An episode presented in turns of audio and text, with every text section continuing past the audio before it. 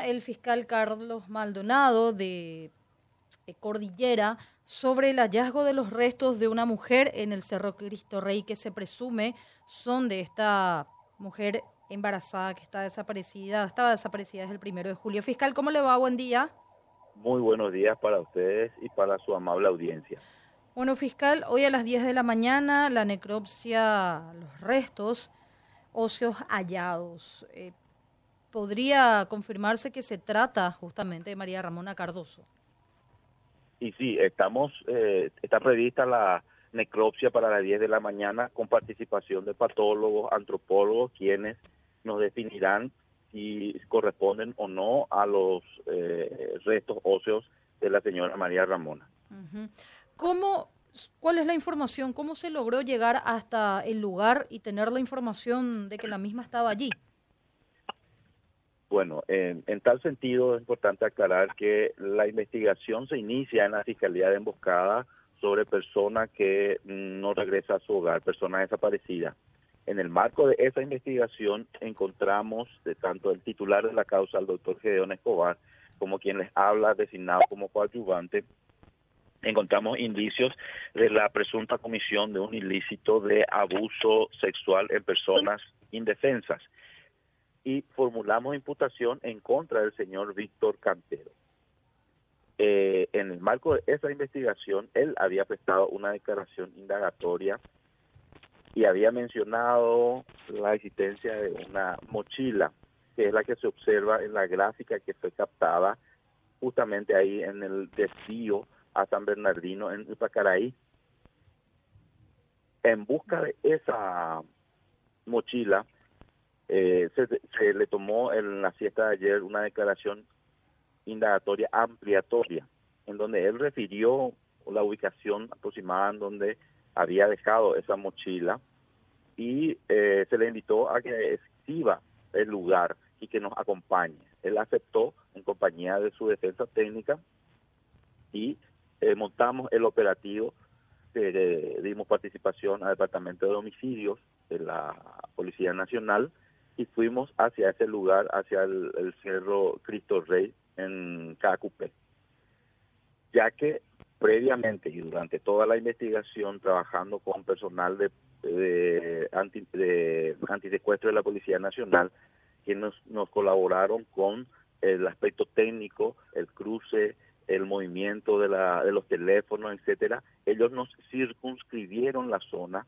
de que el día 1 julio, el día que se produce la desaparición, el movimiento telefónico circunscribía hacia justamente la zona del Cerro Cristo Rey. Entonces, en compañía del imputado y de su abogada defensora, nos constituimos hasta el lugar y como es un cerro, tiene como una, una, subida de prácticamente de 50 minutos. En ese trayecto el señor eh, iba dando algunos indicios, eh, espontáneamente iba comentando algunas cosas que hábilmente los eh, intervinientes policiales interpretaron y empezaron a hacer un rastrillaje por la zona, hallando en la punta del cerro aproximadamente los restos óseos de quien presumimos se trataría la señora María Ramona.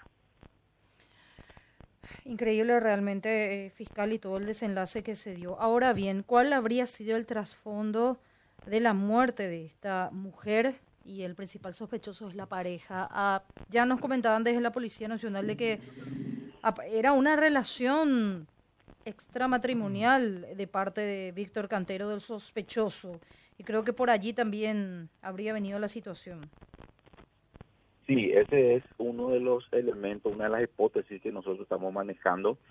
Eh, el señor Víctor Cantero en su declaración había manifestado que conoció a la señora María Ramona en el año 2016, que habían mensajeado pocas veces y que en el 2018, ya que él en aquella época era funcionario de identificaciones de la Policía Nacional, había ido hacia Altos a ayudarle en el proceso de sedulación a la señora y a toda su, a, su familia. Y supuestamente a partir de ahí él ya no tuvo ningún contacto con la señora hasta el 1 de julio. Sin embargo, por informaciones que nosotros hemos recibido de la familia de la señora María Ramona, la hermana, eh, la, la madre, en las declaraciones testimoniales, ellas manifestaban de que la señora María Ramona en todo momento dijo que el padre de la criatura que esperaba era el señor Víctor Cantero.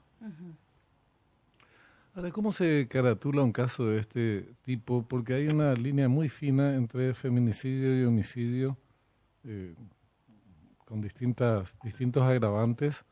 Eh, lo primero tiene que ver con un, acto, que tiene una cuestión de género, eh, por su condición de mujer, celos, bueno, se siente propietario el agresor de la mujer. Y están los casos de homicidio que puede ser por herencia, por mil cuestiones, ¿verdad? Por cuestiones económicas, por esto, por aquello, por lo otro. Eh, ¿Cómo se caratula un caso así, fiscal? Bueno, inicialmente está caratulado como hallazgo de cadáver, porque no tenemos aún la certeza de que se trata la señora eh, María Ramona. Hay una alta probabilidad por todos los elementos que hemos colectado en la investigación anterior pero a partir del hallazgo nosotros eh, iniciamos una nueva investigación.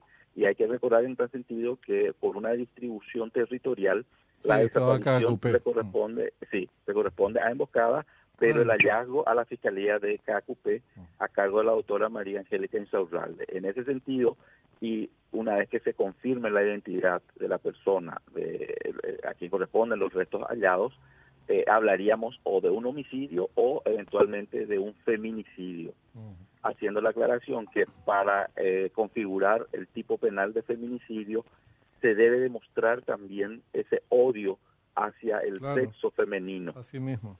Y se tendría que configurar y eh, demostrar en un juicio oral que hubo una relación previa de violencia, maltratos. Mm. Y, y la relación principalmente entre la víctima y el victimario. Con solo, con solo eh, te pregunto, esto es al margen de este caso en particular, en general, eh, ¿con solo demostrar la relación es suficiente para catalogar como un caso de feminicidio? Y la ley habla justamente de ese detalle, que dice que el que produjere la muerte de, y entre uno de sus incisos, sí, su pareja, su, y eh, al, configurar ese tipo, no indica que debe haber otro elemento más, sino que indica que con la configuración de su pareja, etcétera, entonces ya tenemos el tipo penal. Es raro, eh, raro, digo, tiene que haber sus explicaciones, yo nomás eh, soy ignorante en la materia, pero por ejemplo, se puede dar el caso de una pareja, estoy casado con una señora que recibe una herencia de sus padres eh, se incorpora a, la, a la familia, pero yo no quiero disfrutar con mi señora, en realidad ya quiero disfrutarlo solo. Y resuelvo matarle a mi señora. Eh, para, con fines exclusivamente económicos. Es más, mi pareja puede ser un hombre, eh, o un travesti, o de otro género. Te estoy poniendo, extremando el caso, ¿verdad? Y en ese caso no es por una cuestión sentimental, ni de género, ni nada por el estilo, es un objetivo exclusivamente económico, comerle la, la, herencia. ¿Por qué sería feminicidio? Sí, eh, en tal sentido, yo interpreto como agente fiscal de, que la ley, la ley y, y la configuración del tipo penal de feminicidio es justamente para eh, evitar que se cometan este tipo de hechos. Por eso es que se agrava la sanción. O sea, es una forma de reprimir la comisión de este tipo. y es una ley proteccionista hacia la mujer.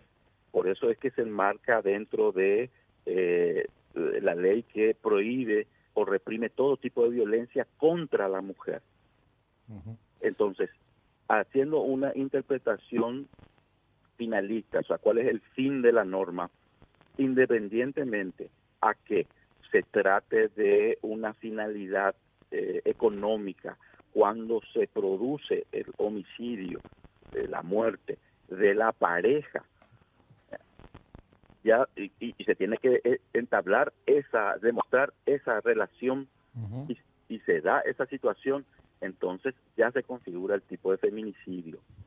No, no, yo entiendo Eh, porque, insisto, no le estoy matando yo a, a la vecina, le estoy matando a mi esposa, a mi pareja, a mi cónyuge, a quien la ley, además de la protección sobre la vida, me da la responsabilidad de la protección por la relación. yo, no es que estoy matando a cualquier mujer, sino le estoy matando a aquella a quien yo tengo inclusive el deber eh, jurídico de protección, porque si ella cae en una desgracia, vamos a suponer que tiene un accidente y queda parapléjica, quien debe eh, asistirle no es otra persona más que el marido o la pareja. Entonces tengo una doble responsabilidad para con mi cónyuge. No, yo, mira, primero repudio todo acto de violencia contra la mujer en sus diversas eh, facetas. Segundo, estoy de acuerdo con eh, la legislación que se refiere, que se cuando se legisla como feminicidio ya es un gran avance, no todo, porque hay crímenes de mujeres que se consideraban simplemente homicidios y, no feminicidios. En la Argentina hablan de femicidio, van un paso más adelante y hacen la diferencia con feminicidio. Y es una es la responsabilidad del ejecutor del crimen, que es femicidio, en caso de femicidio, pero también hablan de la responsabilidad del Estado. Eh, y eso serían casos de feminicidio, por ejemplo. Eh, tenés todo el tema de las denuncias por maltrato, violencia, y no se toman las medidas del caso. Eh, la policía no le dio pelota, o, el Ministerio Público o, la justicia en general. El Ministerio de la Mujer. Terminan matándola, terminan matándola. Ahí hay responsabilidad estatal por inacción. Bueno, y es un avance. Todo eso estoy de acuerdo. Lo que digo es que, en mi opinión, a lo mejor, no todo crimen que se da en el marco de una pareja es parte de la violencia de género. Eh, eh, no todo necesaria y obligatoriamente cae en el marco, eh, en el contexto del feminicidio. Puede ser un homicidio, pero es, una disquisición personal. En realidad no, ni, es importante en este momento, son dudas personales que tengo de carácter jurídico y no soy abogado, así es que probablemente no las dilucide en los próximos años que, que transcurran. Sí, justamente eh, yo creo que nuestros tribunales, a, través de las eh, de la Corte Suprema de Justicia en particular, y van a ir definiendo este tipo de interpretaciones. si, si, debemos tomar una interpretación finalista, si debemos tomar una interpretación literal, eh, para ir justamente separando lo que sería un homicidio con otros fines de un feminicidio. Así mismo. Y, es, una, son líneas muy delgadas los que separan a un caso del otro, de otro. Algunos son muy evidentes, ¿verdad? El tipo la maltrataba, era súper celoso, finalmente la mata. No hay nada que discutir al respecto. Eh, pero esta es una relación en la que aparentemente transcurría con la normalidad propia de una relación extra eh, matrimonial, pero normal, Mm, aparentemente no habían antecedentes de violencia, hasta ahora por lo menos no, no surgieron. Entonces, esa línea se torna más delgada. Sí, y en este caso se, va a tener que demostrar también la vinculación previa que existía, porque en todo momento el señor Víctor Cantero eh, niega que es el padre de la criatura y niega que haya tenido una relación con la señora María Ramona. Eso eh, a la luz del desenlace, del tiempo transcurrido, de, las muertes, ¿hay forma de demostrar científicamente quién era el padre de la criatura? Y eh, justamente para eso eh, hoy estamos convocados a las 10 en la morgue para conversar con los técnicos, porque esto va a tener que ser ya una, una demostración técnica y el, el, ya, el patólogo, eh, si es que encuentra algún tipo de tejido que nos pueda decir este tejido corresponde a la persona, a la madre, este tejido correspondería a una criatura, ahí nos podría definir. Y ahí se pueden hacer vía de extracción de ADN o no sé cuál es el estudio eh, sí, tendría que ser vía ADN. Si es que hay eh, rastros que nos permitan, rastros biológicos, que nos permitan realizar esa prueba. Para la determinación primero de, si estaba o no embarazada, eh, insisto, con respecto a los restos óseos que encontramos. Y eventualmente, si es que se puede demostrar que estaba embarazada, si es que encontramos restos biológicos que nos permitan realizar un ADN para la determinación de los progenitores. Vamos a estar atentos entonces al procedimiento de las 10 de la mañana fiscal y agradecer de mucho su tiempo. No, por favor, a ustedes eh, por el contacto, muy buenos días. Fiscal Carlos Maldonado, de Emboscada, Cordillera.